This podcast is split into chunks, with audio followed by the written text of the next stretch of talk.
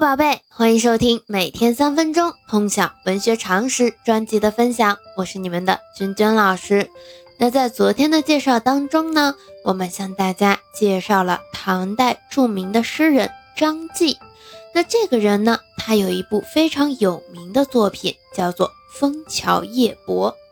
那我们说，《枫桥夜泊》除了在我们国家非常有名以外呢，他在日本也影响深远。《枫桥夜泊》是有选入日本的教材的，当然呢，也选入了我们国家的教材。那我们今天要介绍的这个人和张继有一点点像，他的名字叫做张志和。那我们现在就开始今天的分享吧。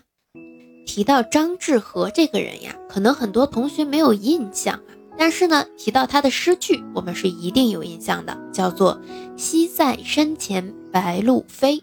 啊，这首诗呢，它是被中国和日本都选入教材的。张志和，他字子同，初名归林，号玄真子，祖籍婺州金华，也就是今天的浙江金华人。他是著名的唐代诗人，著作有《玄真子》十二卷三万字，《大义》十五卷，有渔夫词五首，诗七首传世。张志和是唐代最早填词并有较大影响的词人之一。他的渔府词源于《吴地吴歌》中的渔歌。他的五首渔府词，特别是第一首，词调与意境完全相符，再衬之以美好的自然山水，劲高韵远，有很强的艺术魅力，因此呢广为传颂。晚唐是德成三十九首。渔府多赵子有三十六首的句式格律，完全依张志和的渔府。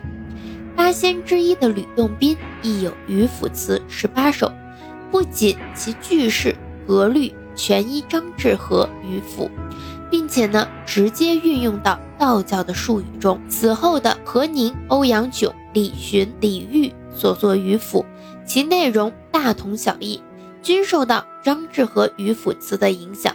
可见对后世的词人影响之大。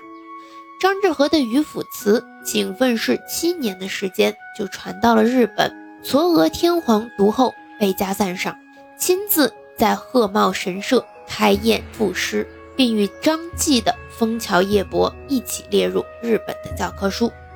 张志和的渔府词不仅影响到了中国的填词历史和以后词人的风格曲调。吴越一带的地方戏或多或少都受到了他的影响，同时对海外汉诗人的影响更大，直接开启了日本填词历史的先河。所以我们会看到啊，张继、张志和虽然我们平常听的不多，但是呢，他们在诗文创作方面还是有着比较高的成就的。那我们今天的介绍就到这里，喜欢咱们节目的可以长期关注老师的喜马拉雅号。我们明天见。